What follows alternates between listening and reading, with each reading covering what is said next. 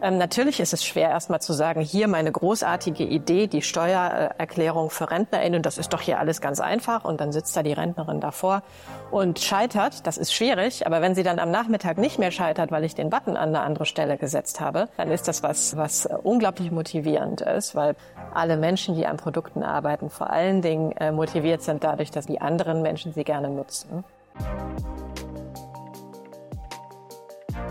Hallo und herzlich willkommen zu ASAP Digital, eurem Podcast zur digitalen Ungeduld und der Frage, wie Digitalisierung wirklich gelingen kann. Alle zwei Wochen sprechen Martin Böing-Messing und ich, Olli Busch, hier mit Menschen über ihre Erfolge bei der digitalen Transformation. Unser Versprechen kennt ihr mittlerweile. Es sind MacherInnen, die leiten und lenken quer durch alle Branchen. Sie bringen handfeste Fakten, Erfahrungen und Ergebnisse mit und berichten so über ihre jüngsten Erfolge in der Digitalisierung. Heute zu Gast ist Stefanie Kaiser, Chief Product Officer der Digital Service, der Digitalschmiede der Bundesregierung, die Ministerien und staatliche Institutionen befähigt, schnell, skaliert und in Serie digitale Problemlösungen für Millionen Bürger zu entwickeln. Also auch für jeden von uns. Aus dem Digitalrat der Bundesregierung heraus hat sie selbst maßgeblich am Entstehen dieser Entwicklereinheit nach UK-Vorbild mitgewirkt. Ihr Karriereweg dorthin liest sich spannend. Vom Jamba-Klingeltonfrosch über Kindersendungen und Casual Gaming zu Health Ventures und Corona-App. Wir haben mit Stefanie über Digitalisierung von Verwaltung gesprochen. Ich glaube, die Folge ist am Ende eine Stunde lang geworden und es lohnt sich. Das Thema berührt uns alle und Stefanie nimmt die Ausreden dazu weg. Oder positiver formuliert, sie zeigt, wie gut Dinge möglich sind. Es ging im Gespräch um Geschwindigkeiten und Effizienzen. Es ging um das Prinzip der Iteration, also warum es optimal sein kann, unfertige Produkte zu veröffentlichen und sie dann iterativ immer besser zu machen. Und ganz am Ende wurde es nochmal richtig spannend, als es um Mut und die eigene Einstellung ging. Olli und ich fanden das inspirierend, weil Verwaltung digitalisieren so ein knochenharter Job ist und wir viel von Stefanie lernen können. Wir hoffen, euch geht's genauso und jetzt fehlen mir auch noch die Ausreden, um nicht endlich loszulegen. Mit ASAP Digital Folge 5 mit Stefanie Kaiser.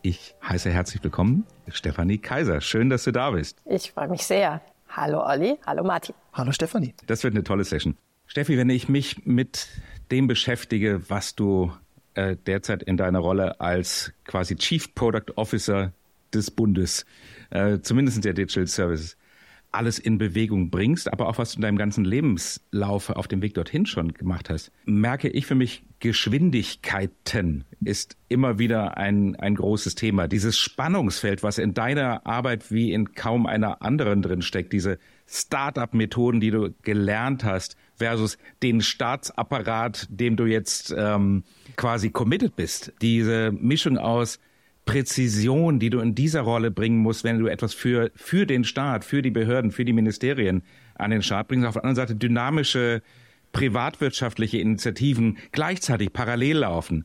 Wenn Entwicklungsgeschwindigkeit ein Thema ist in den Projekten, die du machst und gleichzeitig aber auch dann, wenn es draußen ist, Adaptionsgeschwindigkeit wahrscheinlich als CPO auch noch deine Sorge ist. Das stelle ich mir wahnsinnig anspruchsvoll vor. Ja, und genau deshalb mache ich das. genau, ich suche mir immer die, äh, die schwierigen Herausforderungen und ich denke auch, irgendjemand muss es ja tun.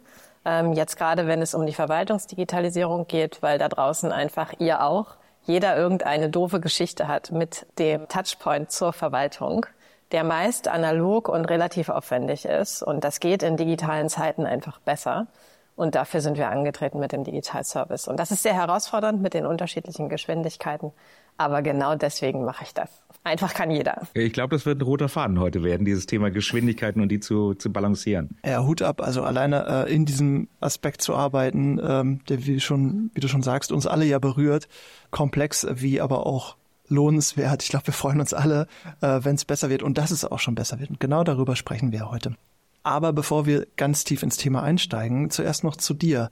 Man kennt dich als Optimistin, du hast Mut, du hast Empathie, du bist mission-driven, du hast es gerade so ein bisschen schon anklingen lassen und du hast eine Freude am Schwierigen und gleichzeitig so eine, ah, so schwer wird's schon nicht, Mentalität. Es gibt so ein Beispiel, du hast ähm, in Vietnam eine Bibliothek äh, digitalisiert und bist da, glaube ich, auch einfach reingesprungen, was super diese Attribute, die ich dir gerade angedichtet habe oder die ich dir gerade zugeschrieben habe, ähm, zusammenfasst. Du bist zweimal ausgezeichnet als äh, eine der 50 Most Inspiring Women in Tech in Europe von der NGO Inspiring 50. Und wir haben mal in den Digitalrat der Bundesregierung gefragt und das ist das, was Iad Madisch über dich sagt. Stefanie, ja, na klar, die kenne ich, die kenne ich sogar sehr gut. Ich habe mit der im Digitalrat gearbeitet und was kann man über Stefanie sagen, außer vielleicht nur eine Sache. Das ist die optimistische, größte Macherin, mit der ich hier zusammenarbeiten durfte. Und ähm, bei der kann man sich so viel abschauen und diese Energie, die sie um sich herum strahlen lässt und äh, fokussiert um die Umset auf die Umsetzung, nicht nur übers, ähm, aus Reden, ist so nirgendwo anders zu finden. Ja, danke dir für alles, Steffi. Jetzt habt ihr mich erwischt. Ich kann mit Komplimenten nicht gut umgehen. mein Gott, da wird einem ganz heiß. Herrlich. Ähm, das, das freut mich, dass es dich erwischt hat. Dich sprachlos äh, zu kriegen, ähm, habe ich gehört, soll nicht so einfach sein. Dann hätten wir es jetzt geschafft. Ein Punkt auf unserer Seite. Den werden wir gleich wahrscheinlich wieder verlieren. Steffi, wenn man schaut, was du bisher gemacht hast, kommt auch dieses Thema Geschwindigkeit mit rein. Kannst du uns ein bisschen aus dem Nähkästchen erzählen, äh, nur so als, als Einstieg, bevor wir noch tiefer reingehen? Ich habe Dinge wie den Hackathon äh, der Bundesregierung, Wir versus Virus, äh, von gehört. Äh, in der Corona-App warst du involviert. Apps auf Rezept sind spannende Themen. Erzähl uns ein bisschen was über dieses Thema Geschwindigkeiten managen in, in diesen Themen. Vielleicht muss ich einen Schritt noch zurückgehen oder wenn ich das darf. Äh, und zwar, wo habe ich das denn gelernt? Ähm, und zwar hatte ich das Glück, ähm, einmal eine Spielefirma mit aufzubauen. Ich war als erste Mitarbeiterin bei Wuga, ein, ein Unternehmen hier in Berlin gegründet von Jens Begemann und äh, Philipp Möser.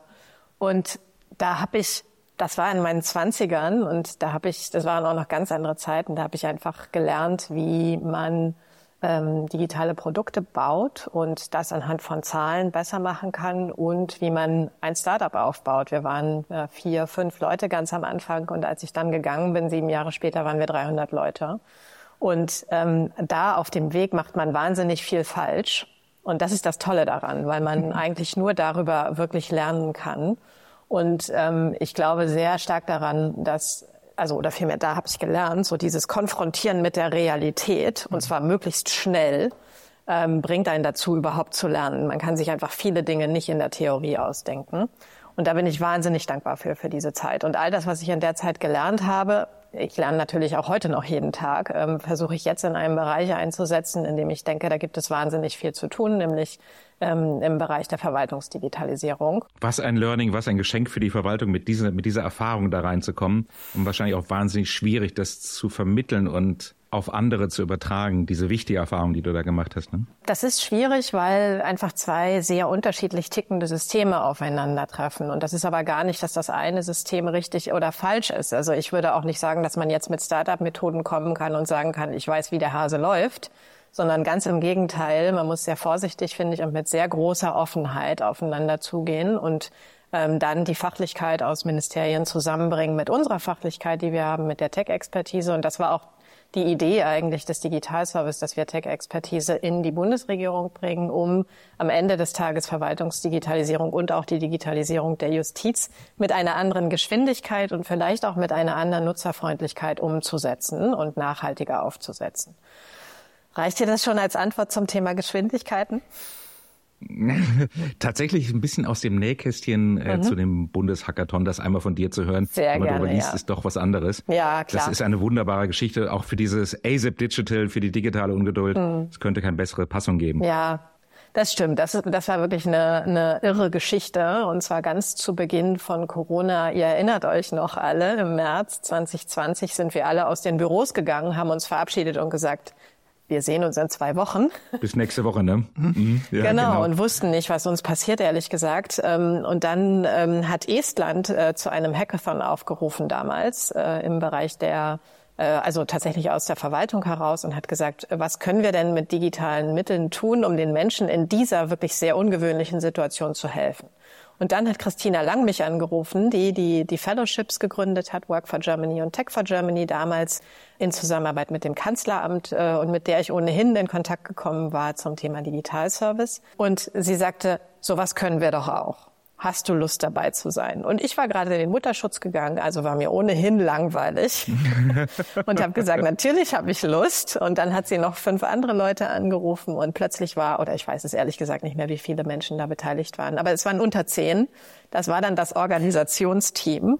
Und wirklich innerhalb von drei Tagen oder so hatten wir plötzlich 40.000 Anmeldungen und Menschen, die Ideen Wahnsinn. eingereicht haben. Und wir mussten diese Ideen sichten. Da haben wir dann nächtelang diese Ideen gesichtet und geclustert. Und äh, nach einer Woche Aufsatz ging dann der Hackathon los. Und der ging dann, ähm, wenn ich mich richtig erinnere, ein Wochenende lang. Ähm, und uns war völlig klar, ein Hackathon äh, bringt noch keine langfristigen Lösungen. Aber kurze, Kurzgeschwindigkeiten ist ja unser Thema doch auch ähm, in kurzer Zeit schon Lösungen, die vielleicht Menschen helfen. Und es sind damals durchaus ein, zwei, drei äh, Sachen entstanden, die dann auch langfristiger, glaube ich, eingesetzt wurden. Ich kann mich daran ehrlich gesagt nicht mehr ganz gut erinnern, aber es ist ein gutes Beispiel für wie in kürzester Zeit Menschen ehrenamtlich zusammenkommen können und mit digitalen Mitteln helfen können. Das war sehr aufregend. Und es zeigt auch gleichzeitig, wie handlungsfähig wir dann doch auch als Staat sind. Du hast aus der Bundesregierung heraus oder mit der Bundesregierung als Schirmherrschaft äh, das Ganze innerhalb von fünf Tagen in so einer Dimension an den Start gebracht, während andere noch äh, dabei waren, äh, einen Monitor herbeizubringen oder sich einen Schreibtischstuhl zu besorgen oder eben das nicht zu tun, weil man dachte, es ist ja sowieso in zwei Wochen vorbei.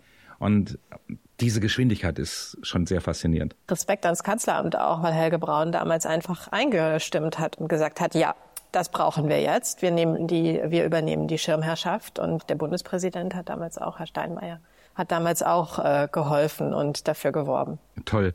Aber bevor, bevor ich dich hier weiter entlasse, bevor wir jetzt irgendwie tiefer in Projekte reingehen, die Geschichte zur Corona-App, die, die muss ich auch noch unbedingt nochmal von dir hören. Ähm, da hat sie nämlich auch die Finger mit drin. Und das ist ja genau so ein Thema, wo man sagt, jeder hat irgendwie eine Geschichte, etwas rumzumosern, aber irgendjemand muss es machen. Und es hat ja schon eine Dimension. Kannst du da noch ein bisschen aus dem Nähkästchen erzählen? Sehr gerne, ähm, weil das auch eine Geschichte ist, äh, die zunächst mal nicht gut gestartet ist. Ja, also wir, ähm, es gab eine äh, auch wieder eine Gruppe von Ehrenamtlichen, die sich äh, zusammengetan haben und zunächst mal diese Technologie, ähm, dass man mit Bluetooth eben die Nähe von Menschen messen kann sozusagen, die wurde entwickelt und dann haben wir versucht, diese Gruppe von Einzelpersonen zusammenzubringen und Apps zu entwickeln. Und das hat nicht gut funktioniert, muss man sagen. Und dann hat irgendwann ähm, das Kanzleramt gesagt, stopp, wir nehmen jetzt die Technologie, aber wir lassen das einmal entwickeln von äh, der Deutschen Telekom und SAP. Und ähm, das finde ich deshalb äh, besonders bemerkenswert, weil man sich getraut hat zu sagen, dieser erste Weg war eine Hypothese, hat nicht gut funktioniert. Wir haben aber die Technologie entwickelt und wir haben die Technologie genommen und setzen sie jetzt nochmal auf äh, professionelle Beine. Und was auch damals wirklich sehr äh, gut aus meiner Sicht funktioniert hat, ist, dass dann die ganze, äh, alle Ministerien sich dahinter gestellt haben, in einer gemeinsamen Pressekonferenz gemeinsam das Ergebnis vorgestellt haben ähm, und sich sehr viel Gedanken darüber gemacht haben, wie können wir diese App gestalten, damit Menschen sie auch wirklich nutzen und wie können wir sie erklären, damit Menschen sie wirklich nutzen. Und dieses Zugeben, der erste Weg hat nicht gut funktioniert, wir versuchen einen anderen, das finde ich was sehr bemerkenswertes. Insofern ähm, ist das aus meiner Sicht eine wichtige Geschichte. Ja, und während ihr da in der schnellen Entwicklung wart und sehr, sehr, sehr viele Parteien mitnehmen musstet, hat sich ja auch die technische Basis äh, bei Apple und äh, bei Google Android tatsächlich auch verändert, oder? Ganz genau, ja. Also zur gleichen Zeit kamen Apple und Google ähm, raus mit dem, womit sie da arbeiten wollten. Und äh, da galt es dann natürlich auch in sehr schneller Geschwindigkeit äh, die Technologie anzupassen. Und das äh, wurde dann auch gemacht. Ich finde, das sind zwei bemerkenswerte Geschichten. Wenn man sich jetzt mal kurz einmal vorstellt, in beiden Fällen jeweils am Anfang dabei zu sein in diesen Projekten und vor der Aufgabe zu stehen, diese Technologie in einer Pandemie ganz am Anfang dieser sehr akuten Phase direkt einsetzen zu müssen für eine ganze Gesellschaft äh, oder in einem Hackathon mit einem äh, Organisationsteam von zehn Menschen Ideen von 40.000 Menschen zu screenen, äh,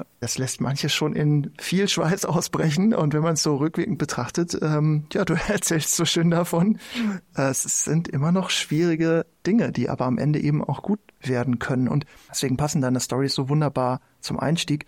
Wir versuchen diese digitale Ungeduld, die uns drei hier auch wieder vereint heute, dieses, oh, es müsste doch eigentlich besser gehen und diese Herausforderung, die nehmen wir jetzt mal an, dieses Gefühl zu überführen in ganz konkrete Vorgehensweisen und ganz konkrete Erfahrungsberichte. Was funktioniert denn eigentlich gut und was funktioniert nicht so gut? Und wenn man zum Beispiel, wie du gerade erzählt hast, auch feststellt, dass eine Sache nicht gut klappt, dass man dann vielleicht auch kurz zurücktreten muss äh, und trotzdem noch am gleichen Strang mitzieht, weil es eben nicht um die um die, wie soll ich sagen, Befindlichkeiten dahinter geht, sondern am Ende um eine gute Lösung.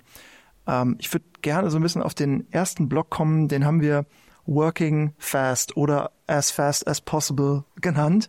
Lass uns kurz einmal darüber sprechen, wie kann man schnell ins Tun kommen, vor allem wenn man vor bestimmten Herausforderungen steht. Was sagt da deine Erfahrung? Ich kann ja nur die Geschichten aus der, äh, aus der Werkstatt für digitale Lösungen erzählen. Also da ist es quasi fast eingebaut, auch so ein bisschen State of the Art, wie man in der Privatwirtschaft arbeitet. Äh, in der Softwareentwicklung ist es fast eingebaut, dass man sich schnell bewegt, weil man sonst nicht zu guten Produkten kommt. Was meine ich mit guten Produkten? Produkte, die wir alle gerne nutzen und wo wir nicht irgendwie davor sitzen und denken, hä, ich verstehe das hier nicht, wo muss ich hier klicken oder tappen? Und um das zu schaffen, das schafft man nicht, indem man sich hinsetzt und in der Theorie äh, sich überlegt, wie so ein gutes Produkt aussieht. Das kann ich noch 20 Jahre machen. Ich weiß trotzdem nicht, wie die perfekte Steuererklärung für euch aussieht, sondern ich muss euch dabei zuschauen und ich muss meine Produkte mit der Realität konfrontieren. Und das haben wir gemacht, äh, um das auch ähm, praktisch zu erzählen. Mhm. Ähm, wir haben beim Digitalservice eine vereinfachte Steuererklärung für RentnerInnen entwickelt. Und da haben wir tatsächlich RentnerInnen eingeladen, äh, haben relativ schnell Prototypen entwickelt. Dafür braucht man heute nicht mal mehr Code. Ähm, und haben sie da vorgesetzt und haben dann gar nicht so viele Fragen gestellt, sondern ihnen vor allen Dingen zugeschaut, mhm. wie sie unsere Produkte nutzen. Und dabei lernt man unglaublich viel, nämlich wie schlecht die eigenen Ideen sind und kann aber dann auch, wenn man das schnell tut, natürlich iterieren. Ja, und das sind eigentlich die motivierendsten Momente, wenn ich ehrlich bin. Ähm, natürlich ist es schwer, erstmal zu sagen, hier meine großartige Idee, die Steuererklärung für RentnerInnen, das ist doch hier alles ganz einfach. Und dann sitzt da die Rentnerin davor und scheitert, das ist schwierig, aber wenn sie dann am Nachmittag nicht mehr scheitert, weil ich den Button an eine andere Stelle gesetzt habe, dann ist das was, äh, was unglaublich motivierend ist, weil alle Menschen, die an Produkten arbeiten, vor allen Dingen äh, motiviert sind dadurch, dass die anderen Menschen sie gerne nutzen. Das ist ein Beispiel. Wollt ihr noch mehr? Ja, ähm, ich werfe gerade mal ein, also was du erzählt hast, diese Iteration als Stichwort, also die kontinuierliche Verbesserung in solchen Prozessen, ich glaube, dass sie sich ganz gut zusammenbringen lässt mit dieser Unzufriedenheit, die wie soll ich sagen, ein Stück deutsches Kulturgut ist. Ne, wie du schon gesagt hast eingangs, jeder hat irgendwie eine Story zur Verwaltung oder so, wo es schwierig ist. Ähm, wir haben äh, nach der Geburt unseres Kindes sieben Wochen auf die Geburtsurkunde gewartet und dann kannst du auch keine Anträge stellen zu Elterngeld und so weiter. Äh, das fand ich zum Beispiel fatal. Ich hoffe, das ist nicht immer noch so beim zuständigen Standesamt. Und gleichzeitig kann man da sitzen und sich jetzt beschweren und hier in einem Podcast erzählen, dass das so doof war, dass man sieben Wochen warten musste. Es kann aber auch einfach ein Beobachtungs- und Datenpunkt sein, den man dann nutzt, wie du gerade gesagt hast. Ne? Man, man blickt da drauf, man sieht, hm, die Rentnerin, die, die vor meinem Produkt Steuererklärung für RentnerInnen sitzt, die kommt damit nicht klar. Also lerne ich jetzt daraus, dieser Button, der muss woanders sein. Und dann ändere ich halt, was ich vorher, ein paar Stunden vorher selbst noch entschieden habe und muss mich da gar nicht groß hinterfragen oder so, sondern freue mich einfach, was gelernt zu haben und damit weiterarbeiten zu können. Fasst das das zusammen, was du darunter meinst unter Iteration? Ja, total. Also äh, du hast gerade noch einen wichtigen Punkt angesprochen, nämlich, dass wir immer von einem Problem ausgehen, das zu lösen ist. Und das sollte ein Problem sein, das wir in der Realität sehen und das wir nicht uns irgendwie im stillen Kämmerlein ausgedacht haben. Also nicht, dass wir irgendwie denken, RentnerInnen können doch die Steuererklärung so wie sie heute ist, können sie doch gar nicht gut machen. Wir machen da mal was Neues ja, ist eine schöne Idee, aber ähm, wir haben natürlich schon auch erstmal Untersuchungen gemacht und geschaut, ob äh, das wirklich so ist. Also besteht dieses Problem wirklich? Und wenn man dann mal ein De Problem definiert hat, ähm, dann ähm, finde ich es fast relativ einfach äh, zu sagen, okay, und das ist jetzt das kleinste Produkt, mit dem wir schon mal an den Start gehen können. Und da sind wir wieder bei Geschwindigkeiten. Ähm, ich hatte vorhin das Wort Prototyp genannt, damit muss, da braucht man gar nicht coden. Das heißt, wir kommen erstmal mit einem ganz kleinen Produkt. Wie könnten wir den RentnerInnen schon helfen? Und nicht mit allen Features, die wir uns ausdenken können, sondern mit dem ersten. Testen das. Und das kann man im Zweifel auch schon mal live nehmen. Dann ist es natürlich schon gecodet. Und dann kann man auch, und das ist vielleicht noch die zweite Art und Weise herauszufinden, ob Produkte gut sind, nicht nur qualitatives, äh, qualitative Untersuchungen, sondern, sondern auch quantitative Untersuchungen, dass wir messen, ähm, wie bewegen sich jetzt RentnerInnen mhm. tatsächlich durch diese Steuererklärung. Super cool.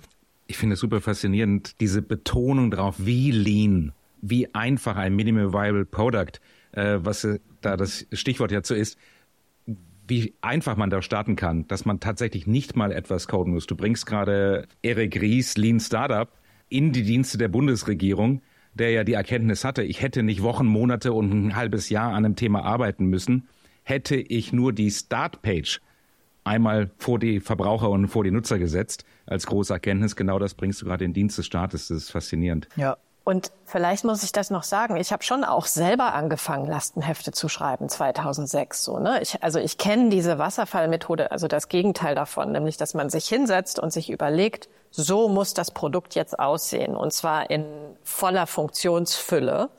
Nur das ist auf jeden Fall der Weg äh, zum Scheitern oder der, auf jeden Fall der äh, Weg zu Produkten, die niemand gerne nutzt, weil wir einfach zwischendurch nicht nachgeguckt haben, ob die Ideen mhm. wirklich stimmten. Ein weiteres spannendes Thema, Stefanie, ähm, ist der Zugang von Menschen zu Recht. Ähm, zum einen zum Verständnis, was ist eigentlich unser Recht, weil die wenigsten äh, der BundesbürgerInnen sind äh, Hobbyjuristen und haben die Gesetzestexte durchgewuselt zum anderen aber auch dann damit zur Arbeit mit der Erkenntnis, ich habe hier recht und ich möchte es gerne auch bekommen. Auch da hast du dich mit beschäftigt. Kannst du da ein wenig zu erzählen? Ja, sehr gerne. Ähm, wir haben äh, schon bei Tech for Germany angefangen, äh, mit dem Justizministerium in einem ersten Projekt zu arbeiten. Tech for Germany, vielleicht sollte ich das kurz erklären, ist ein Fellowship vom Digital Service, in dem wir ähm, kleine interdisziplinäre Teams Menschen, die ihre eigentliche Arbeit in der Privatwirtschaft pausieren, um für zwölf Wochen in interdisziplinären äh, Tech-Teams äh, in die Ministerien zu gehen und an konkreten Problemstellungen zu arbeiten und Prototypen zu entwickeln und einmal zu zeigen, wie äh, mit schneller Geschwindigkeit man eigentlich ähm, Themen schon umsetzen kann. Und danach haben wir, ähm, ui, in welchem Jahr? 2021 angefangen äh, mit dem Justizministerium im Projekt ähm, Zugang zum Recht zu arbeiten. Und das hat sich inzwischen aufgegleist und inzwischen arbeiten wir an zwei Produkten. Das eine ist eine digitale Rechtsantragstelle und das andere ist ein äh, zivilgerichtliches Online-Klageverfahren. Und bei der digitalen Rechtsantragstelle ähm, haben wir jetzt auch schon ein, ähm, wie ich vorhin sagte, so ein ganz kleines Produkt schon live. Das kann man sich anschauen. Ähm, da geht es darum einzuschätzen, ob ich als Bürgerin einen Beratungsschein beantragen kann oder nicht. Also ist meine Einkommenssituation und meine äh, sonstige Situation so, dass ich einen Beratungsschein beantragen kann. Und den Antrag selbst werden wir auch im Laufe des Sommers, meine ich, äh, online nehmen. Das heißt, man kann das dann digital beantragen. Heute ist es so, dass Menschen ähm, das alles analog machen und zu den Rechtsantragstellen gehen, es dann oft dazu kommt, dass ähm, Informationen fehlen, die Justizmitarbeitenden dann aus den Rechtsantragstellen ähm, wieder zurückfragen müssen. Also sehr viel analoges Hin und Her. Ähm, und das wollen wir eigentlich mit digitalen Mitteln äh, effizienter gestalten. Wir haben ja über Geschwindigkeit gesprochen, aber ich mache mir auch viel Gedanken um Effizienz, ähm, weil ich denke, der Fachkräftemangel, der steht da so, der, der, der lugt so um die Ecke. Und wir werden das einfach nicht mehr abbilden können in Zukunft. Und wir müssen uns Gedanken machen, wie wir die Menschen in ihren Jobs effizienter machen können, weil ich auch von allen Ecken höre, alle sind überfordert. Und ich denke, dass digitale Mittel da ein, durchaus einen Beitrag leisten können. Genau. Und zum Zugang zum Recht äh, mache ich mir da viel Gedanken um Sprache. Ähm, weil natürlich Juristen und Juristinnen müssen Dinge rechtssicher formulieren. Und wir, die wir Software entwickeln, müssen Dinge so formulieren, dass die Menschen sie verstehen. Und das ist ein total interessantes Spannungsfeld in all unseren äh, Softwareprodukten, um ehrlich zu sein. Es ist bei der Grundsteuer nicht anders oder auch beim Steuerlotse Rente. Und das ist eine ähm, total wichtige Arbeit, glaube ich, die wir da äh, zusammen mit den Menschen in den Ministerien machen, dass wir versuchen, die Rechtssicherheit zu wahren, aber trotzdem verständlich zu, ähm, zu formulieren. Weil am Ende, wenn die NutzerInnen vor dem Bildschirm das nicht verstehen, dann haben wir null Prozent Rechtssicherheit. Und das versuchen wir ähm, eben mit vereinfachter, aber doch rechtssicherer Sprache ähm, zu erarbeiten. Und da kommen dann die NutzerInnen auch wieder ins Spiel, dass wir sie wieder davor setzen und zugucken, verstehen die das jetzt, was wir ihnen versuchen zu vermitteln. Also das auch ein Aspekt von Zugang zum Recht. Da habt ihr ja nochmal eine ganz andere Qualität von Herausforderung vor euren Nasen, denn das braucht viel Zeit und einen hohen Anspruch, der dann aber, wenn es denn einmal gemacht ist, das Ganze auf eine ganz neue Ebene hebt, weil auf einmal Menschen Zugang haben zu ihren Grundrechten, ähm, zu Anträgen, zu Dingen, die sie sonst nicht gut erreichen könnten, indem sie digital sind und indem sie verständlich formuliert sind. Das eben beides nimmt Barrieren weg, weil ja auch eine nicht digitale Lösung eine sehr ähm, wie sagt man, was ist das Gegenteil von barrierelos? Das ist eine sehr barrierevolle Lösung, wenn ich dann irgendwo erstmal ins Amt muss, wenn ich vielleicht irgendwo hinfahren muss, wenn die nächste Stelle vielleicht auch 60 Kilometer weg ist und so. Das ist alles etwas, was das Wahrnehmen von Rechten schwierig macht. Und deswegen ähm, beschwert man sich vielleicht auch so ganz gerne darüber, weil äh, man das Gefühl hat, es müsste doch eigentlich anders sein. Und ihr macht das nun anders. Und das beschreiben die Beispiele, die du hier äh, bringst. Das sind ja genau die Dinge, die sich die Menschen wünschen, wenn sie mal wieder irgendeine Verwaltungsstory haben, wo sie nicht glücklich geworden sind, dass es eben anders läuft. Und das Schöne ist, dass es das auch schon tut. Die Dinge verändern sich. Du hast heute ganz konkrete Beispiele mit dabei. Danke. Ich gebe mir Mühe. Ja, tatsächlich. Wenn in einem Rechtsstaat Menschen ähm, zurechtkommen, ist das schon mal ganz äh, demokratiefördernd. Äh, und Steffi schmeißt sich da hands-on mit rein. Das äh, ist wahnsinnig inspirierend. Ähm, Du setzt deine Erfahrung, die du in der Startup-Szene, in der Venture-Szene gesammelt hast, in der Health-Industrie gesammelt hast, jetzt auch in deiner aktuellen Rolle zu größeren Skalierungen ein. Working nicht nur fast, sondern working at scale ist etwas, was du ähm, mehr denn je sicherlich hast, obwohl du auch früher schon äh, reichweitenstarke Spiele entwickelt hast. Grundsteuererklärung wäre für mich auch noch so ein ganz praktisches Beispiel, wo du nicht nur Geschwindigkeiten jonglierst, ähm, sondern auch diese Skalierung und, und Tempo zusammenbringen musstest. Genau, wir wurden äh, vom Bundesministerium für Finanzen gefragt, ob wir nicht eine vereinfachte Grundsteuererklärung entwickeln können, so wie wir nach, das war das Folgeprojekt zum Steuerlotse Rente, also unserer Steuererklärung für RentnerInnen. Und da hatten wir ein paar Monate Zeit eigentlich nur, weil die Grundsteuererklärung, die war ja dann irgendwann äh, im letzten Jahr. War das letztes Jahr oder vorletztes Jahr, um Gottes Willen? Bin schon, manchmal komme ich mit Geschwindigkeiten dann durcheinander. ähm, aber ihr erinnert euch vielleicht noch, ähm, ja, es gab ja. äh, eben diese Grundsteuererklärung, die wir alle machen mussten, die wir, wenn wir Grundsteuer äh, abtreten. Und das haben wir dann äh, auch wieder ein äh, schon funktionsfähiges Produkt innerhalb von ein paar Monaten entwickelt und tatsächlich die Skalierung, die muss man natürlich technisch abbilden, also die Server müssen halten, aber auf der anderen Seite kommt die Skalierung, ähm, ich sag mal, fast von alleine, wenn man die Produkte tatsächlich barrierefrei baut. Ihr habt das jetzt so schön barrierefrei genannt. Wir sagen immer Nutzer, nutzerinnenfreundlich. Ähm, also tatsächlich so, dass äh, wenn man reinkommt, man die Buttons auch findet, wenn ich in dem Bild bleiben darf, was ich vorhin aufgemacht habe. Mhm. Ähm, und äh, über die vereinfachte Grundsteuererklärung, die wir entwickelt haben, wurden äh, fast eine Million Grundsteuererklärungen abgegeben. Das ist jetzt schon mal ein Scale, der ja, da sind wir auch ein bisschen stolz drauf. Aber der kommt auch ganz von alleine, weil die Menschen müssen das machen. Ja, also wenn ja. die Menschen aufgefordert sind, eine Grundsteuererklärung abzugeben, ähm, dann finden Sie hoffentlich auch die Lösung dafür. Oder sagen wir mal die Einmalzahlung 200 letztes Jahr. Natürlich, wenn Studierende äh, davon erfahren, werden sie, und sie können zusätzliches Geld beantragen, werden sie das auch beantragen. Das heißt, ähm, in unserem Bereich muss man sich fast keine Sorgen um Skalierung machen. Es muss natürlich auffindbar sein, das ist richtig. Ne? Also jetzt unsere digitale Rechtsantragstelle, das sollte schon irgendwie auffindbar sein, damit die Menschen das dann auch nutzen können.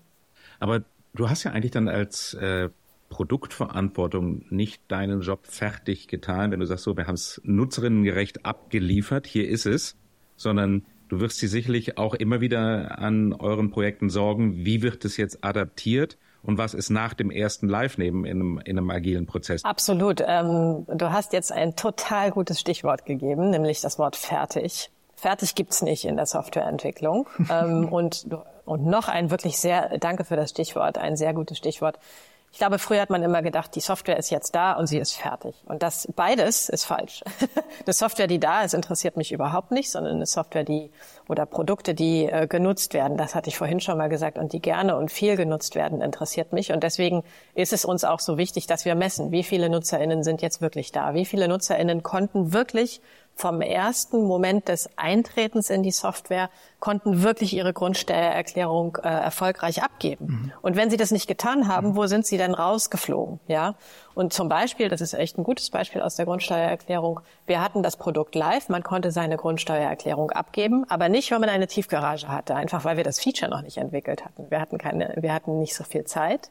Ähm, und dann haben wir gemerkt in ähm, eben den vielen Nutzungen, aha, okay, am Punkt der Frage, haben Sie eine Tiefgarage, ja oder nein, sind viele Leute rausgeflogen, weil sie eben eine Tiefgarage hatten, ist relativ einfach. Ähm, und ähm, haben dann eben dieses Feature priorisiert und haben gesagt, okay, das wollen jetzt viele haben. Dann entwickeln wir das als nächstes, haben wir gemacht. Dann konnte auch ich meine Grundsteuererklärung abgeben, weil leider eine Tiefgarage dabei ist. Und ähm, tatsächlich ist deswegen so dieses Working at Scale erst dann, wenn man wirklich messen kann, und zwar statistisch relevant messen kann, kann man auch anhand dieser Zahlen dann wirklich so ein Produkt weiterentwickeln. Da, da stehen ja fundamentale Interessen gegeneinander. Das, was du beschreibst, ist ja ein Prozess, der Geschwindigkeit fördern will. Man will schnell mit dieser Grundsteuererklärung zum Beispiel auf den Markt, hätte ich fast gesagt. Um den Markt geht's ja aber gar nicht. Man will das schnell verfügbar machen, damit Menschen dieses Produkt nutzen, um eine Grundsteuererklärung einzureichen. Und dann entscheidet ihr euch, um schnell zu sein dafür, das sehr iterativ mit einem, wie Olli so schön sagte, Minimum Viable Product zu machen, mit einer abgespeckten Variante, die dann erstmal an die Öffentlichkeit kann, die man benutzen kann. Und dann fehlt da aber ein Feature, wo sicherlich viele Menschen sagen, oh, das ist ja aber blöd, jetzt wollte ich das nutzen und jetzt kann ich das gar nicht, nur weil ich eine Tiefgarage habe. Und das heißt, das führt natürlich wieder zu Frustration. Kommuniziert ihr das dann am Anfang oder kommuniziert ihr das fortwährend, weil ne, Stichwort fertig ist eine schwierige Sache. Also sagt ihr dazu, das Produkt befindet sich in der Entwicklung und es wird sicher Punkte geben, wo äh, du als einzelner Nutzer, als einzelne Nutzerin nicht weiterkommst, aber das ist auch in Ordnung. Wie macht ihr das? Genau, das, ähm, das erklären wir dann. Wir sind sehr transparent ähm, und erklären das eben einfach, dass das noch nicht da ist. Und ich möchte noch ergänzen, super Stichwort. Wir haben immer so einen 100% Anspruch an digitale äh, mhm. Mittel und Wege. Und das ist, ich, ich wünsche mir immer, dass wir da anders drauf gucken, weil wir haben eine Grundsteuererklärung vereinfacht angeboten für Menschen ohne Tiefgarage. Sagen wir mal, das waren 50 Prozent. Ich weiß die Zahl nicht mehr, deswegen sagen wir einfach mal, es waren 50 Prozent. Dann ist es aber für 50 Prozent schon vereinfacht möglich. Ist besser als vorher. Natürlich sind dann die Menschen mit Tiefgarage traurig, aber es ist besser als 0 Prozent. Und es ist einfach, es ist eine andere Art und Weise, darauf zu schauen. Finde ich eine, ähm, eine wahnsinnig smarte Frage auch, äh, Martin. Tja, danke. Ähm, einem Startup genehmigt man das äh, erstmal zu Beginn, das kennt man nicht anders, das ist fein. Aber dem Bund das ja. zu genehmigen und zu sagen, okay, das sind Startup-Methoden. Erstmal Minimal Viable Product raus und erstmal den ersten 50 Prozent helfen. Du hast ja auch dann noch die Presse dabei die, äh, und alle miteinander urteilen und sagen, das ist nicht gut genug. Das ist schon wieder ein Fail.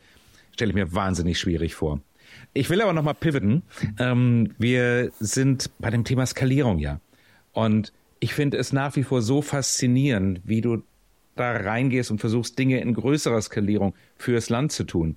Am meisten fasziniert mich eigentlich dein Einsatz für den Digitalcheck, wo du äh, nicht alleine damit zufrieden bist, wenn du ein einzelnes Produkt, eine einzelne Lösung irgendwie äh, beeinflussen kannst, sondern du möchtest gleich die gesamte Gesetzgebung äh, der Bundesregierung beeinflussen. Magst du uns äh, da in aller Bescheidenheit ein bisschen von erzählen, was da der Gedanke ist, für die, die es nicht ganz auf dem Radar haben? Und vor allen Dingen erzähl uns auch, was, wie, wie das klappt, wie das funktioniert, so ein Wahnsinn tatsächlich auf die Straße zu bringen. Ja, sehr gerne. Ähm, vielleicht fange ich erstmal an, warum ist das eigentlich wichtig? Wir haben in der Entwicklung unserer äh, Produkte gemerkt, dass es nicht hilft, einfach nur einen analogen Prozess, so wie er heute ist, mit einem hübschen Interface, einer hübschen Benutzeroberfläche zu entwickeln. Ähm, die dann vielleicht nutzerfreundlich ist. Ja, die Grundsteuererklärung, es war eine vereinfachte Lösung, aber wenn wir das in bei der nächsten äh, Grundsteuererklärungserfassung wieder so machen, dann ähm, glaube ich, haben wir hier in Deutschland nichts geschafft als Digitalservice. Äh, die Erkenntnis ist eigentlich, dass hinter, äh, den, hinter der Software, die wir entwickeln, immer Prozesse liegen, die ähm, heute auf eine bestimmte Art und Weise abgebildet werden. Und hinter diesen Prozessen, noch viel wichtiger, liegen Regelungen und Gesetze. Ja, also jeder Lösung, die man da entwickelt, liegt eine, liegt ein Gesetz zugrunde. Und ähm, bei der äh, Grundsteuererklärung, denke ich, ist es eigentlich nicht so gut gelungen, dass wir äh, in Deutschland Daten abfragen und diese Datenabfrage an die größte Fehlerquelle, die da draußen rumläuft, nämlich uns, ähm, outsourcen, obwohl eigentlich alle Daten vorliegen. Ähm, und in Zukunft wünsche ich mir, äh, da, daran arbeiten wir mit dem Digitalcheck, dass wir Gesetze haben, die digital taugliche die digital tauglich sind. Was meine ich damit? Dass sie eine digitale Umsetzung ähm, ermöglichen oder der nicht im Weg stehen. Und um das anfassbarer zu machen, zum Beispiel, wenn man in, wenn ein Gesetz vorsieht, dass Automatisierung möglich ist oder dass die Wiederverwendung von Daten möglich ist, ähm, dann brauchen wir nicht nochmal die Daten äh, abfragen, sondern wir können einfach das, was schon da ist, ähm, wiederverwenden. Und wie machen wir das? Also das zum Thema digitaltaugliche Gesetzgebung. Warum braucht es das eigentlich? Ähm, und wie machen wir das? Wir haben äh, in Zusammenarbeit mit dem äh, Innenministerium, unter Federführung auch des Innenministeriums, äh, arbeiten wir zusammen am Digitalcheck. Das klingt zunächst mal nach einer Checkliste und das ist ein bisschen schade, weil es genau keine Checkliste ist, sondern ähm, man muss sich das so vorstellen wie so einen kleinen Werkzeugkasten für diejenigen, die heute Gesetze entwickeln. Das sind Legisten und Legistinnen den wir ihnen an die Hand geben, damit sie schon bei der Entwicklung des Gesetzes Digitaltauglichkeit mitdenken. Ja, also schon ganz von Anfang an ähm, müssen sie sich überlegen, ist mein Gesetz, hat mein Gesetz irgendeinen Digitalanteil? Nehmen wir mal die Kindergrundsicherung, ja, wo man sich vorgenommen hat, dass das in Zukunft so automatisiert und antragslos wie möglich zu, äh, vonstatten geht. Und schon, wenn ich das zugrunde liegende Gesetz entwickle als Legistin, über, ähm, kann ich mit dem Digitalcheck mir Gedanken machen, wie kann ich jetzt Expertise ähm, ein, reinholen, ähm, Tech-Expertise zum Beispiel, um mir über die digitale Umsetzung schon während der Entwicklung des Gesetzes Gedanken zu machen. Und das ist tatsächlich keine Vision, sondern das äh, macht ihr auch tatsächlich schon. Das habt ihr tatsächlich schon genau. in den Start gebracht, oder? Genau, also der, die erste Version des Digitalchecks äh, haben wir ist live, das ist erstmal nur ein PDF, ähm, ist live seit Ende letzten Jahres schon, weil tatsächlich seit äh, 20, Moment, seit Ende 22, wir haben ja jetzt schon 24, weil tatsächlich seit 23 ähm, der Normenkontrollrat überprüft, ob bei neuen Gesetzgebungen der Digitalcheck angewandt wurde. Und äh, das Ergebnis ist hoffentlich in Zukunft, dass äh, zum Beispiel Schriftformerfordernisse nicht mehr in Gesetzen sind. Das heißt, man mhm. muss nicht mehr zum Amt und in Person unterschreiben, sondern vielleicht geht es auch anders.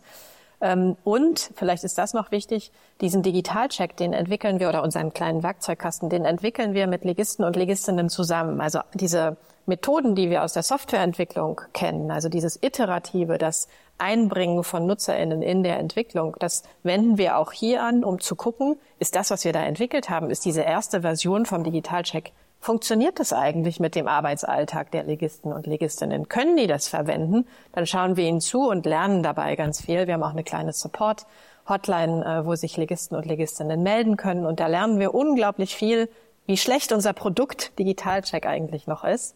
Ähm, und haben jetzt auch inzwischen, glaube ich, schon eine dritte Version davon ähm, live, ja. Äh, und ähm, fokussieren uns dieses Jahr auf die Skalierung tatsächlich. Also äh, im letzten Jahr, also meine qualitative und quantitative Skalierung, damit es auch noch bei viel mehr Gesetzesvorhaben angewandt wird. Bei wie vielen wird es schon angewandt? Die letzte Zahl, die ich jetzt noch kenne, 83 Prozent aller neuen äh, Gesetzesvorhaben haben den Digitalcheck angewandt. Genau. Okay, was aber schon eine sehr hohe Zahl ist. Ja, also anwenden ist eine Sache und ähm, wir sind ja immer sehr kritisch mit unserer eigenen Arbeit. Die tatsächliche Wirksamkeit, die muss natürlich auch noch, ähm, sie muss da sein und äh, wir müssen sie auch messen können. Und ähm, da arbeiten wir dieses Jahr auch noch dran, dass man, dass wir wirklich gucken können, ist jetzt das, ist jetzt das Gesetz wirklich digital ähm, äh, gut umsetzbar am Ende des Tages, mhm. weil nur das Ergebnis zählt.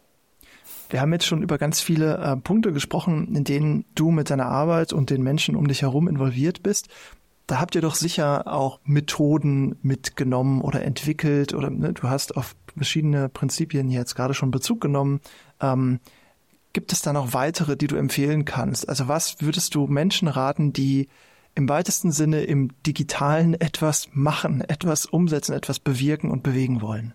Ich glaube zunächst mal die, äh, die absolute Erkenntnis, dass äh, wir, wenn wir digitale Produkte entwickeln, auf Hypothesen basierend äh, arbeiten. Ja, also alles, was ich mir vorstelle, wie die perfekte Steuererklärung für euch aussieht, ist eine Hypothese. Und eine Hypothese widerlege ich oder äh, bestätige sie, aber bitte möglichst schnell. Insofern ähm, glaube ich, das, was sich jetzt schon so ein bisschen durch das äh, Gespräch zieht, ist, dass wir in all unseren Projekten versuchen, zunächst mal ein Problem zu identifizieren und das auch in den tats im tatsächlichen Arbeitsalltag unserer NutzerInnen. Also bei der digitalen Rechtsantragstelle sind wir in die Gerichte gefahren und haben uns angeschaut, wie die Leute dort arbeiten und äh, versuchen dann erstmal ein messbares Ziel zu definieren und dann mit kleinstmöglichen Lösungen schon mal an den Start zu gehen. Ja, und das äh, habe ich vorhin schon gesagt. Die kleinst kleinstmögliche Lösung ist ein Prototyp. Da braucht es gar keinen Code. Ähm, da können wir einfach mit ähm, Prototypen auf dem Telefon zum Beispiel ähm, Menschen schon mal zuschauen, wie sie unsere Produkte nutzen. Und erst dann, wenn wir gesehen haben, okay, das löst ihr Problem auf die eine oder andere Art und Weise, fangen wir an, etwas zu coden, nehmen es dann so äh, zügig wie möglich live. Mhm. Das haben wir äh, in verschiedenen Projekten gemacht. Und ähm, dann ist es, glaube ich, noch total wichtig, dass wir interdisziplinär arbeiten. Also dass wir ähm, tatsächlich Disziplinen zusammenbringen, die es braucht, um Software zu entwickeln. Das ist das eine. Aber ich glaube, ich habe mhm. eingangs auch gesagt, unglaublich wichtig ist die Zusammenarbeit mit der Fachlichkeit, also mit den Menschen in den Ministerien, die Gesetze entwickeln einerseits, aber die auch ähm, die rechtssichere Sprache reinbringen, die einfach Fachwissen reinbringen. Ja, wir kennen uns nicht aus mit Beratungsscheinen per se, sondern wir brauchen da die hm. Zusammenarbeit. Und da ähm, ist eben dieses interdisziplinäre Arbeiten mit Menschen aus den Ministerien unglaublich wichtig für uns. Und dann vielleicht noch als einen Gedanken, den ich reinbringen wollte, ist, dass wir äh, mit unseren Projekten im Bereich Zugang zum Recht anstreben, bundeseinheitliche Lösungen gemeinsam mit Partnerländern zu entwickeln. Das ist ja in mhm. einem Deutschland, das föderal ähm, mhm. zunächst mal organisiert ist, gar nicht so leicht, weil wir ja, äh, auch oft die Situation haben, dass wir 16 verschiedene Lösungen entwickeln für eigentlich im Kern die gleiche Sache. Dann sind die Prozesse aber doch immer so ein kleines bisschen verschieden.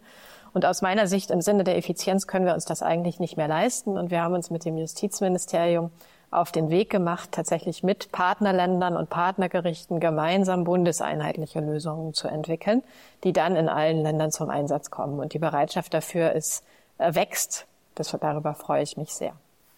Super, ja, 16 ist ja eine mhm. vergleichbar geringe Zahl äh, an Systemen, wenn man zurückdenkt an Fürstentümer und so weiter. Aber da sind wir halt auch schon lange, lange drüber hinaus. Na, und trotzdem, ne, nicht, des, ähm, nicht umsonst ist das noch eine beliebte Metapher, die, die Fürstentümer.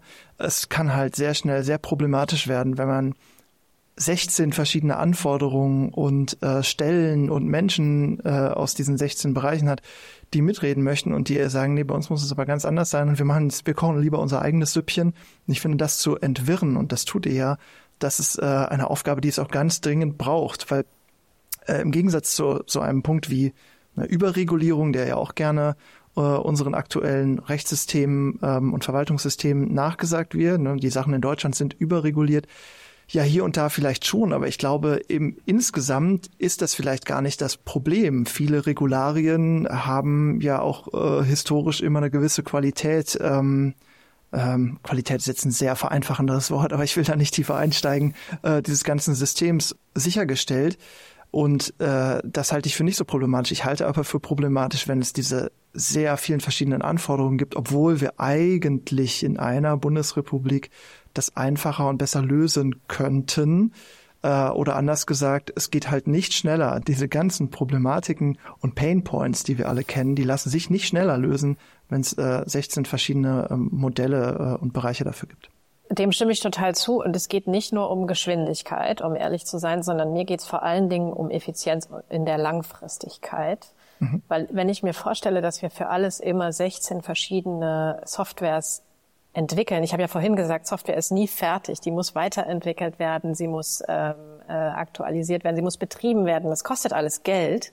Mhm. Und ehrlich gesagt, ich weiß nicht, wo das herkommen soll. Ähm, das ist schon so ein bisschen so ein Luxusgedanke, dass wir, dass wir uns das noch leisten. Das ist das eine. Und jetzt hatte ich noch einen anderen Gedanken, den ich auch gerne noch sagen wollte. Ja, richtig. Ich kann das aber individuell total gut nachvollziehen. Ja, also wir arbeiten Klar. auch ein anderes Beispiel. Im Projekt Neures arbeiten wir zusammen mit den Dokumentationsstellen der Bundesgerichte. Und da, die machen im Kern sehr ähnliche Dinge. Die dokumentieren zunächst mal die Gerichtsurteile. Mhm. Aber sie haben sich über die Jahre eben unterschiedliche Prozesse äh, dafür überlegt. Und das kann ich nachvollziehen, dass ich nicht gerne ähm, von einem Prozess auf einen vereinheitlichten anderen wechsle. Ja, also das kennt ihr auch, wenn ihr immer Google Meet nutzt und plötzlich sollt ihr Webex nutzen, dann denkt ihr euch, ja, ich finde, ich komme hier nicht zurecht, was soll das denn? Das haben wir alle in Corona erlebt. Und ähm, das kann ich individuell nachvollziehen. Aber so ein bisschen wünsche ich mir so ein, ähm, ja, wie soll ich sagen, äh, diese gemeinsame Mission, dass wir das effizient äh, und auch äh, vielleicht äh, schneller umsetzen können. Ähm, und jetzt hatte ich noch einen letzten Gedanken. Richtig nämlich dass das eine große, große, ähm, jetzt sage ich doch mal ein englisches Wort, wieder Human Change Aufgabe ist. Also dass man die Menschen wirklich mhm. mitnehmen muss in ihren Prozessen und ihnen vielleicht auch ähm, die Vorteile von äh, auch Prozessveränderungen dann nahelegen muss. Und das ist das ist, da braucht man wieder Empathie und also das ist eine, das ist eine Menschenaufgabe, mit denen man dann zusammenarbeiten muss. Finde ich auch total spannend, die wir in den Dokumentationsstellen jetzt haben. Die dir auch tatsächlich zugeschrieben wird. Nicht schlecht. Also je mehr du erzählst, desto mehr denke ich, ihr habt so viele verschiedene unlösbare krasse Aufgaben vor euch äh, und das ist nicht irgendwie zweidimensional das Problem, sondern eher achtdimensional. Nichts ist unlösbar, würde ich dazu sagen. Das ist der Spirit. Das ist genau dein Mindset, ne?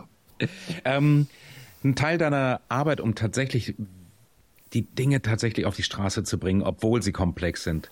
Ähm, und das habt ihr ja tatsächlich jetzt in Serie gezeigt ist es wahrscheinlich immer wieder auch Barrieren zu navigieren, Geschwindigkeit und Umwege smart zu kombinieren. Also diese schnellen Umwege zu finden, das agile Manifesto mit dem politischen Alltag und den Abstimmungen und den Menschen mitnehmen in Einklang zu bringen. Hast du da noch Gedanken, die vielleicht andere sich abschauen können? Ähm, das ist ja in Konzernen oder in komplexeren ähm, Unternehmensstrukturen, Networks nicht anderes. Da hast du sicherlich was, was du EntscheiderInnen mitgeben kannst? Wie gesagt, wieder mein Beispiel aus der, äh, aus der digitalen Werkstatt. Aber was tatsächlich total gut funktioniert, ist äh, diejenigen Menschen, die sich Dinge in der Theorie überlegen, Prozesse, Gesetze etc. mit der Realität konfrontieren. Ich habe, das zieht sich jetzt auch durchs Gespräch, ist so dieses mit der Realität konfrontieren. Ja. Ähm, dass es wirklich total hilft, wenn man ähm, mal in ein Gericht geht und sich anschaut, wie sie dort arbeiten. Und es hilft auch, wenn wir dann unsere Kollegen und Kolleginnen aus dem Justizministerium mitnehmen und äh, gemeinsam mal so einen äh, kleinen äh, Roadtrip machen und uns anschauen, wie arbeiten sie dann wirklich dort und wie gut funktioniert äh, das, was man sich vielleicht in der Theorie mal ausgedacht hat. Das ist in der Softwareentwicklung übrigens nicht anders. Ja, es hilft sehr, auch mal eine Entwicklerin oder einen Entwickler mit in einen Nutzerinnen-Test zu nehmen und sie mal zuschauen zu lassen, wie die Leute an der Software scheitern. Ja, also insofern, das ist, äh, das, das ist fast so ein äh, allgemeingültiges Ding ähm, dass es hilft, äh, aus der Theorie in die Praxis rüber zu wechseln und sich das tatsächlich mal anzuschauen. Und für uns jetzt ganz konkret als Digitalservice, ähm, wir haben uns ja aufgemacht, ähm, wirklich äh, Lösungen umzusetzen. Und da kommen wir natürlich aus einer Welt, in der wir früher mit Lastenheften gearbeitet haben, in der Verträge so aufgesetzt waren, dass man gesagt hat, dieses Lastenheft muss jetzt in drei Jahren für dieses Budget umgesetzt werden. Und ähm, da arbeiten wir äh, sehr stark auch iterativ an unserem Vertragswerk, dass wir einfach äh, uns überlegen, wie kann man denn eigentlich, wenn man in einem Auftragskonstrukt arbeitet, wie kann man denn iteratives, äh, erkenntnisgetriebenes Arbeiten? Ihr merkt, ich versuche das Wort agil zu äh, umschiffen, weil das äh, auch leider so ein Buzzword geworden ist. Wie kann man das abbilden in Verträgen? Also wie kann man sie so aufsetzen, dass, äh, dass das möglich ist? Und das kann man bei uns auf der Webseite übrigens auch unter slash Transparenz kann man sich das anschauen. Wir haben einige unserer Verträge auch äh, ganz transparent auf der Webseite veröffentlicht, ähm, falls sich da jemand äh, inspirieren möchte. Welche Domain ist das? Das ist digitalservice.bund.de und dann slash Transparenz. Ein bisschen runterscrollen, da sind ähm, ein paar unserer Verträge mit dem Justizministerium veröffentlicht. Sehr gut, danke. Da haben wir schon was für die Shownotes. Ich muss so schmunzeln die ganze Zeit, weil das sind wirklich so diese übertragbaren Dinge, wo man gar kein, du lässt keine Ausrede mehr zu, zu sagen, oh, in meinem digitalen Wirkungsbereich, in meiner Rolle, in irgendeiner Art von Unternehmen oder Institution ist das aber ganz anders, das geht so nicht. Du, du nimmst einen ziemlich viel Ausreden weg und das ist ganz schön. Ich musste so schmunzeln, weil als wir uns ein bisschen umgehört haben, wer sind eigentlich Role Models für digitale Ungeduld? Und ähm, etwas darüber erzählt haben, was die Idee, Konzept, was unser Antrieb ist, was unsere Mission ist, für das wir hier tun, ist aus mehreren Stellen tatsächlich in deine Richtung gezeigt worden. Digitale Ungeduld? Da müsst ihr mit Stefanie Kaiser sprechen. Ähm, und ich merke gerade an deinen ganzen Anekdoten, warum, warum dem so war. Wir hatten uns tatsächlich schon äh, im Board, äh, im Advisory Board der Tomorrow University kennengelernt. Aber äh, den Tiefgang, äh, den habe ich dann erst auf dem Weg mitgekriegt. Das ist wunderschön. Ich bin sehr, sehr glücklich hier. Ähm, Pivoten wir nochmal äh, zum Ausblick und auch schon so langsam Richtung Ende. Was sind die Themen, wo du sagst, okay, wir hatten jetzt viel zu tun, Corona kam, wir hatten eine ganze Menge Dringlichkeiten, die nächsten Quick Wins auf deinem Radar, was eigentlich jetzt anzugehen ist, sind folgende. Hast du da was top on mind, so spontan? Habe ich. Ähm, und das ist ja gar nicht, also tatsächlich gar nicht so leicht. Wir sind natürlich schon auch langsamer unterwegs, als wir uns das vorstellen würden. Und äh, vielleicht, um das auch mal zu sagen, ja, wir haben irgendwie Beispiele geschaffen, aber ich glaube schon, dass wir noch viel erfolgreicher sein könnten. Also ich habe nicht das Gefühl, dass wir jetzt fertig sind. Ähm, mhm. Und ein Quick-Win, ähm, ich habe gerade schon viel über Gesetzgebung gesprochen, weil ich das als ich finde das so einen wahnsinnig wichtigen, ersten, notwendigen, aber nicht hinreichenden Baustein für gute Verwaltungsdigitalisierung und Digitalisierung der Justiz. Und ähm, ich habe vorhin darüber gesprochen, dass wir uns mit dem Digitalcheck vorgenommen haben, in diesem Jahr qualitativ und quantitativ zu skalieren, weil ich einfach der festen Überzeugung bin, dass, das ist jetzt eine Metapher, jedes Gesetz, in dem kein Schriftformerfordernis mehr drinsteht, ist äh, ein Gewinn. Also dass man sich wirklich überlegt, muss diese Unterschrift jetzt in Person erfolgen oder nicht. Das erspart uns Gänge zum Amt. Jedes Gesetz, das so formuliert ist, dass man es gut digital umsetzen kann, ähm, führt zu besserer Verwaltungsdigitalisierung. Insofern, das ist ein vielleicht in my new terms ein Quick Win. Und ein anderer wäre vielleicht auch, es gibt schon vorhandene Qualitäts- und Interoperabilitätsstandards äh, in der Bundesregierung, äh, zum Beispiel den Service-Standard vom äh, Innenministerium ähm, der ganz viel davon, wie eigentlich iterativ gearbeitet wird, viel von dem Messen äh, definiert und auf sehr gute Art und Weise definiert. Äh, wenn man die durchsetzen könnte und tatsächlich verbindlich machen könnte, diese Service-Standards, dann ähm, wäre das ein könnte das ein Quick Win sein. Neben den Quick Wins, äh, so wie ich dich einschätze, hast du aber auch Big Bets für dieses Jahr. Kommt doch noch in die Buzzwords Ziele, rein. wo du sagst, okay, ja, ja, ja. Ge geht nicht, geht nicht drum herum. Heißt ja auch ASAP. Ähm, tatsächlich, was, was sind deine, was sind deine Big Bets, wo du sagst, da gehen meine Ressourcenships, deine Aufmerksamkeit, aber auch die der Company dieses Jahr drauf? Was ist wichtig zu landen? In all unseren Projekten sind wir momentan als Projekte unterwegs. Was meine ich mit Projekten? Projekt ist als ist beauftragt und hat als Beauftragung zunächst mal einen Anfang und ein Ende. Das ist aber eigentlich nicht ganz richtig, weil äh, Projekte im Bereich äh, Zugang zum Recht, ein Beratungsscheinantrag, eine Online-Klage, ähm, das sind alles eigentlich Vorhaben. Was meine ich mit Vorhaben? Das sind, ist Software, die nie, die ist nicht fertig, sondern die muss weiterentwickelt werden. Insofern wäre ein Big Bet, dass wir äh, uns in diesem Jahr äh, Gedanken machen darüber, wie können langfristige Betriebsmodelle und auch Finanzierungsmodelle für solche Produkte eigentlich aussehen. Ähm, wie können die aussehen äh, innerhalb einer Haushaltslogik, in dem jedes Jahr wieder Geld angemeldet wird? Das ist ein großes Thema, das wir angehen müssen aus meiner Sicht. Wow. Ein anderes Thema, und da bin ich nicht sicher, ob das äh, in 24 zu schaffen ist, ähm, ist, dass äh, ich der festen Überzeugung bin, dass es in der Bundesregierung neben den Chief Data Officers, die es jetzt in jedem Haus gibt, noch weitere erfahrene Personen mit Digital- und Technologie Entwicklungs äh, tatsächlicher Erfahrung in den Häusern braucht. Ähm, das haben wir heute so nicht. Ähm, es sind sehr viele Juristen und Juristinnen in den Häusern und das meine ich überhaupt nicht despektierlich, weil wenn das äh, 70 Prozent oder zu großen Teilen ähm, ProduktmanagerInnen wie ich wären, dann wäre das auch nicht gut. Auch da braucht es Diversität und tatsächliche Erfahrung. Insofern äh, ist es mir total ein Anliegen, erfahrene Personen in die Häuser zu bringen. Ähm, und dann könnte man sich noch äh, überlegen, ob man dieses Prinzip der Bundeseinheitlichkeit, also tatsächlich Produkte bundeseinheitlich für Länder zu entwickeln, ähm, das probieren wir jetzt mal aus, wie gut das funktioniert. Das, äh, wenn das gut funktioniert, hielte ich es für sinnvoll, das als Prinzip womöglich auch äh, zu skalieren. Und mal über dieses Jahr hinaus gesehen, also was sind die großen Träume, was steht noch aus, was, was kann man darüber hinaus erreichen, was wollt ihr erreichen?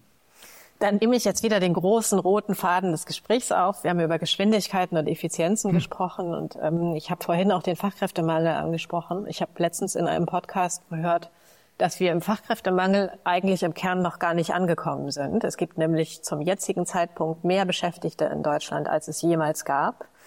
Und ähm, wir wissen genau, dass äh, die ähm, äh, es gibt eine Demografie bei uns in Deutschland. Das heißt, es werden weniger Fachkräfte. Das heißt, wir müssen uns Gedanken über Effizienz machen, auch in der Bundesverwaltung. Denn da, auch da gibt es mehr MitarbeiterInnen denn je. Ähm, und was heute noch nicht passiert, ähm, was ich sehr, sehr schade finde, ist, dass man äh, ja am Ende die Kosten der Verwaltung wirklich misst und sich Gedanken macht mhm. darüber, wie kann ich eigentlich äh, effizienter werden und das kontinuierlich verbessern. Nur um mal ein Beispiel zu bringen, in ähm, Großbritannien ähm, gab es 2010, meine ich, im Cabinet Office einen Head of Efficiency.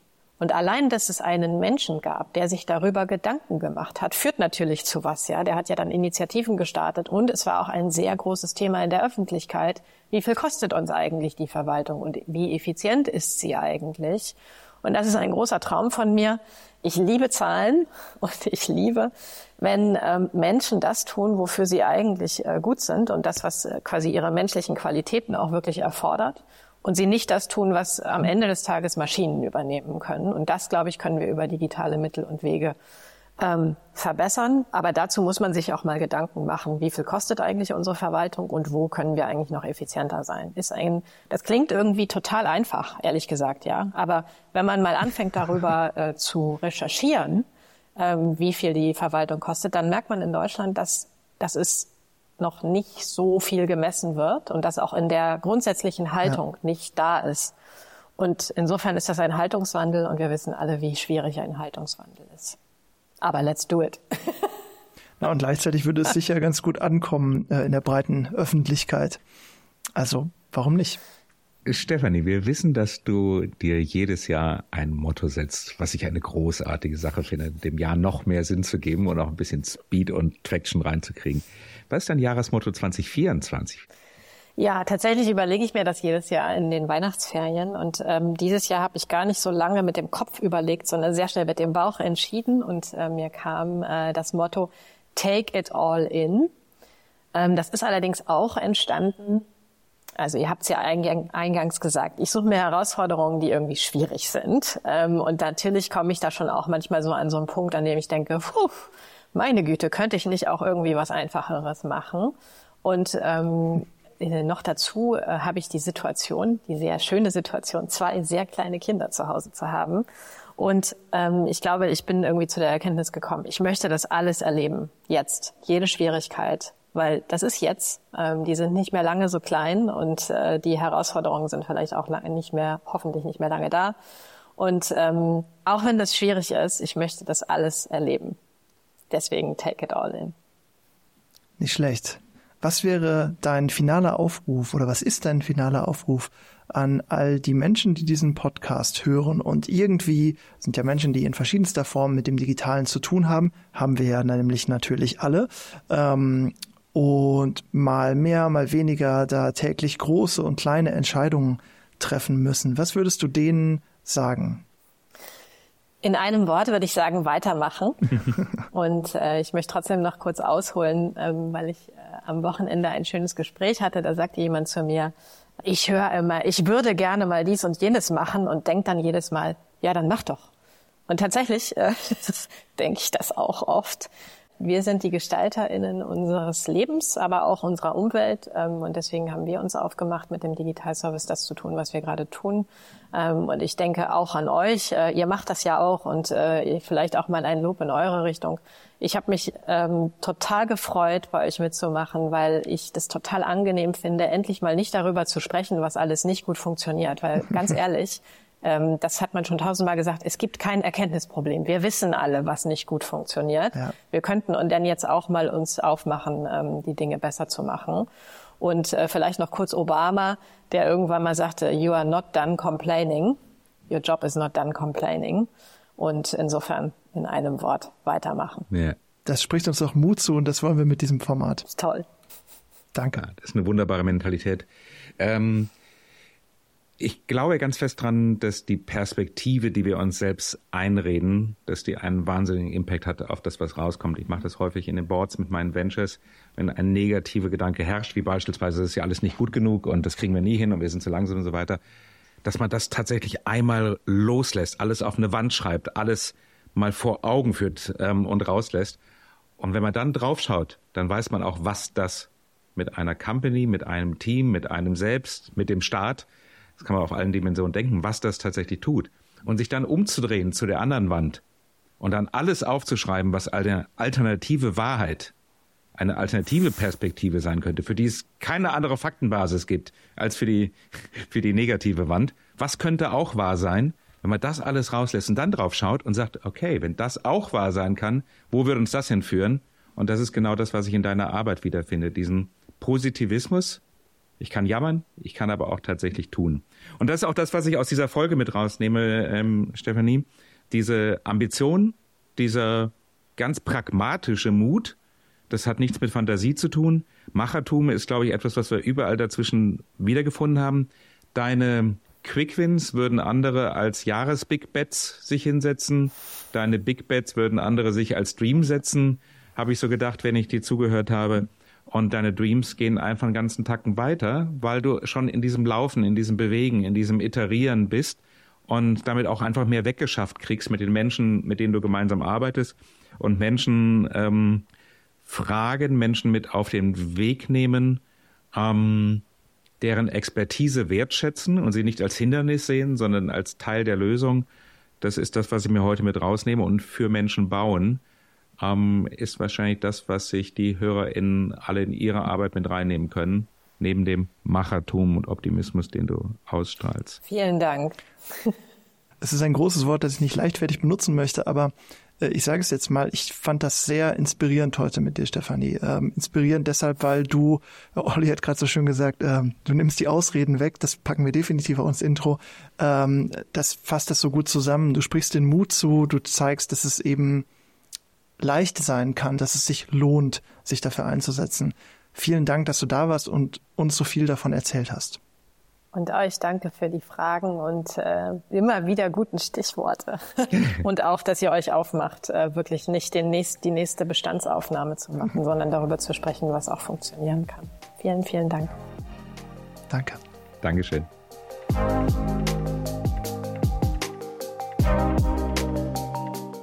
Wenn euch ASAP Digital gefällt, dann abonniert und bewertet den Podcast. Das hilft uns sehr, noch mehr Menschen zu erreichen. Und wenn ihr wollt, empfehlt doch einfach diese Folge einer Person, die sich über den Tipp freuen würde.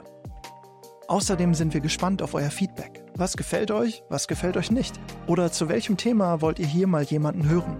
Schickt uns das an podcast at